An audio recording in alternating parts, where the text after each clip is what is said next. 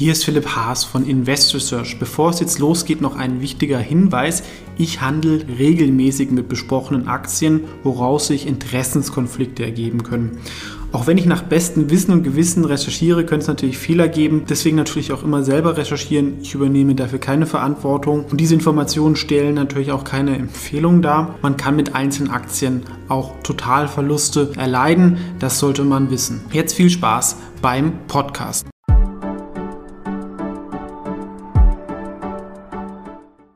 Ist Philipp Haas von InvestorSearch TV in diesem Video geht es um die Echtgeld- oder Wikifolio-Bilanz für den Februar 2021 und anders als die Monate davor war es ein bisschen ein bewegterer Monat. Ja, in der ersten Hälfte ging es wirklich von Höchststand zu Höchststand, wo einem teilweise schon Angst und Bange wurde, wie lange das noch gut gehen kann. Und dann, wie so oft, kommt die Korrektur dann doch heftiger, als man denkt. Man denkt man immer, ja, man hat ja dann noch ein bisschen Zeit, um da ähm, ein bisschen was abzubauen. Habe ich auch gemacht. Also ich habe auch, komme hier noch dazu, zwei Depots auch aufgelöst und auch im Wikifolios ein bisschen Cash aufgebaut, aber nach unten waren dann die Sachen doch stark korreliert, gerade die Aktienbereiche, die davor gut gelaufen sind, wie Cleantech, Wasserstoff, aber auch ähm, China-Aktien zum Beispiel. Was war dann der Auslöser, die Erklärung dafür? Ähm, eigentlich eine sehr gute Nachricht wie ich auch in meiner kostenlosen Newsletter Finanzpost geschrieben habe. Da kann man auch beitreten. Wer da noch nicht dabei ist, gerne machen. Ähm, seht ihr hier. Studien bestätigen jetzt, dass die, die geimpft sind, nicht mehr ansteckend sind. Und dadurch spielt es der Markt das Szenario, dass doch wir einen relativ normalen Sommer bekommen werden. Und man merkt ja auch in der öffentlichen Meinung, die Unterstützung für diese Lockdown-Maßnahmen ähm, schwindet jeden Tag, auch mit dem besseren Wetter. Ähm, und dieser neuen Paradigmenwechsel an der Börse kann zumindest kurzfristig dann auch die Sektorrotation auslösen. Das heißt jetzt noch nicht, dass irgendwie die Kurse stark fallen, das sind sie auch nicht, sondern halt nur in einigen Bereichen, sagen wir mal, ein bisschen weg von den Corona-Gewinnern, Tech ein bisschen hin zu Value und Travel und solche Sachen.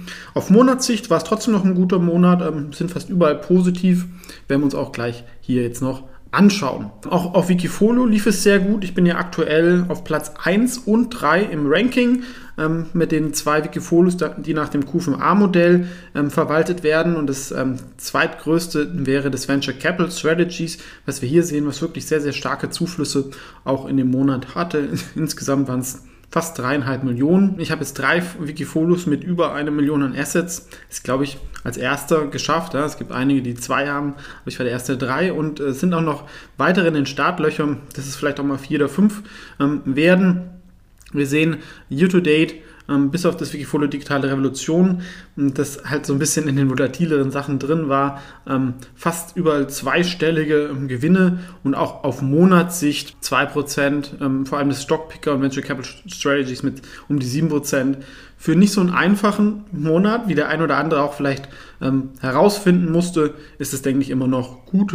Und insgesamt befinden sich jetzt 15 Millionen schon in Wikifolio. Also auch danke an dieser Stelle für das Vertrauen. Das ist ja schon eine ordentliche Summe, die so ein kleiner Aktienfonds oft auch schon hat. Ja, aber ich glaube, Wikifolio hat noch deutlich mehr Potenzial.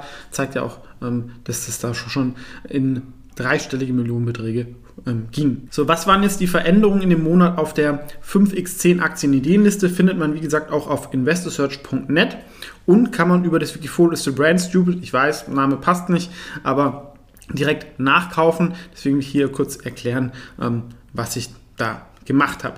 Readly ist eine App, die ich selber nutze. Ähm, Gibt es auch ein Video dazu. Das ist ein bisschen das Spotify für Nachrichten. Apple hat zwar auch sowas, aber ich finde es wirklich top.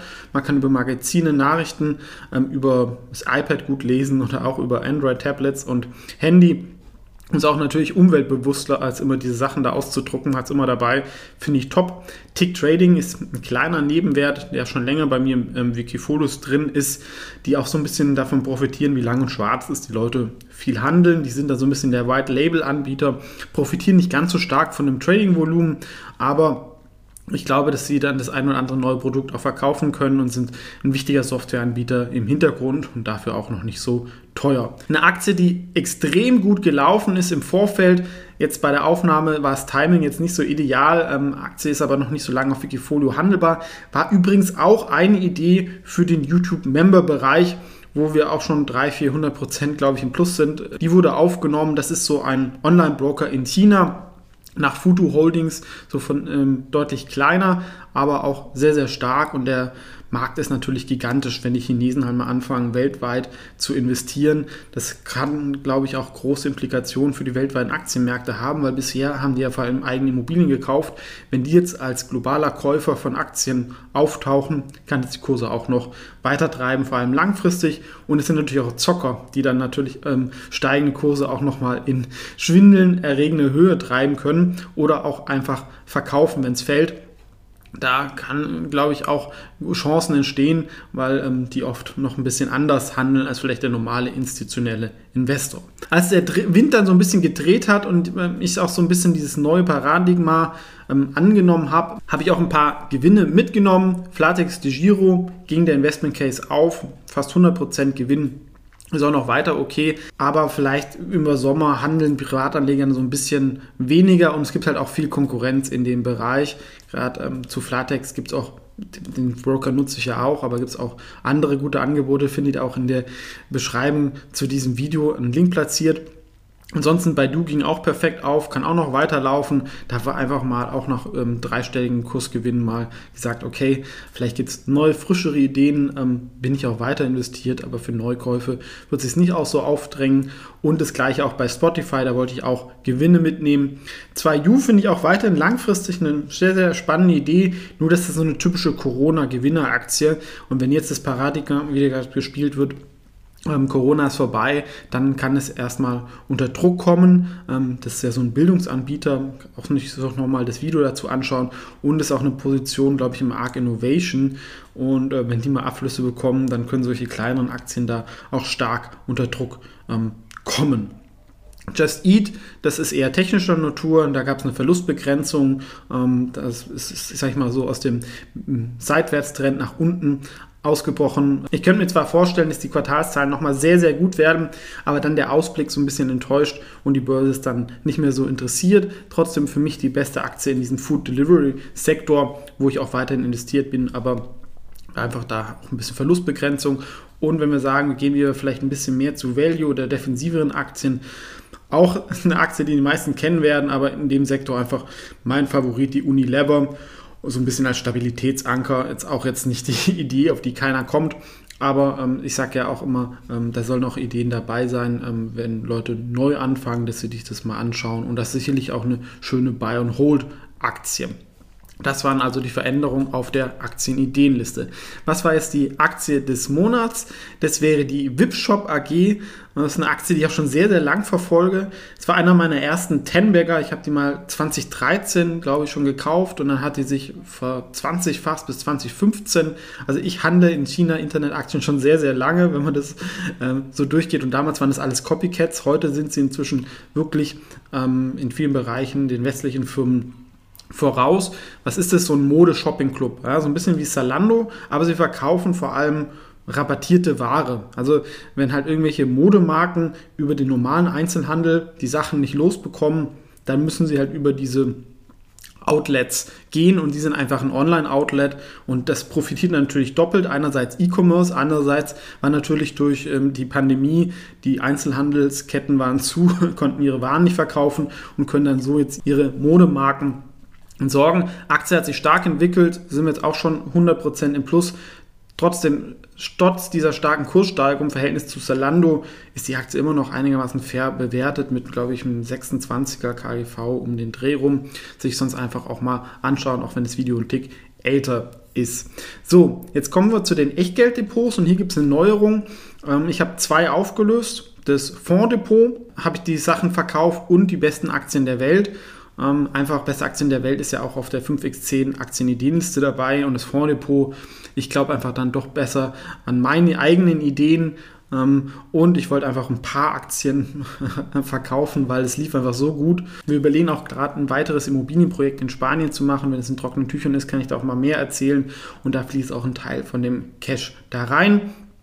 Und obwohl es wirklich auch mal einen üblen Tag gab, wo es wirklich, ähm, glaube ich, letzte Woche Montag, wo es wirklich dann auch heftig nach unten ging im Hauptdepot, ist es year to date, also seit Anfang des Jahres 43 Prozent im Plus, trotz der stärkeren Gewinnmitnahmen der letzten Woche. Und was ist die Neuerung? Ja, es fehlt noch ein Depot, aber ihr findet es auf investorsearch.net, seht ihr hier ähm, zu allen Echtgelddepots auch Videos ähm, dazu, wo ich die kurz die Aktien vorstelle, allerdings nur exklusiv für YouTube-Members. Unter diesem Video ist ein Link unter Join oder Mitglied werden und dann könnt ihr diese Videos sehen. Kann man jederzeit kündigen, kostet 6 Euro.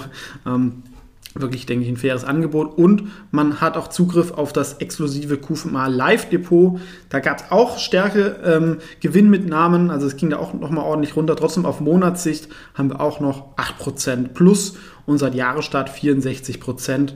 Das ist schon ordentlich, ähm, aber das ist sicherlich auch ein volatileres Depot, was ein bisschen sagt, das sind Aktien, die sich vielleicht eher an ein bisschen fortgeschrittene Investoren richten, sicherlich nicht so an Anfänger. Trotz also insgesamt können wir auch bei den Echtgelddepots ähm, zufrieden sein, hat sich auch weiterhin ähm, gut entwickelt. Jetzt noch zur Makromatrix zum Schluss. Hier gibt es auch eine weitere Verschlechterung des Momentum werde ich nicht mehr ganz so positiv in den USA. Beim Nasdaq wäre ich jetzt zum Beispiel auf neutral, beim S&P 500 wäre ich noch positiv, ähm, bin ich jetzt mal auf 0,5 gegangen. Und monetär, das Thema wurde jetzt gespielt. Wir sehen, die Zinsen steigen in den USA wegen einer gewissen Inflationsangst. Auf lange Sicht werden die Zinsen negativ real bleiben.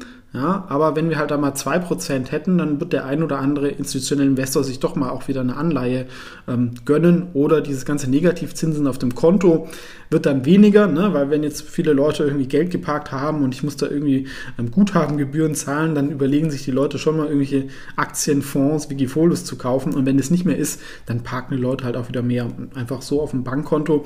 Deswegen, trotz monetär von den Zinsen sind wir jetzt neutral also in den USA sich relativ dann auch das größte Risiko und wäre jetzt zum Beispiel auch höher, trotz allem in China ähm, gewichtet. Da hier die Bewertungen im Vergleich niedriger sind, Momentum positiv, Zinsen fallen, Realwirtschaft wächst und das Sentiment-Risiko ich jetzt auch mal also neutral sehe. Wenn euch solche Updates auch interessieren, dann auch wie gesagt meiner Newsletter äh, Finanzpost beitreten kostenlos. Gibt es jede Woche eine E-Mail mit den Videos und einen Kurzkommentar ähm, zu solchen Sachen. Ansonsten halt auch monatlich in diesem Video. Das war also meine Echtgeldbilanz für den Monat Februar 2021. Vielen Dank fürs Zuschauen und wenn du den Kanal noch nicht kennst, natürlich gerne beitreten und das Video liken. Tschüss!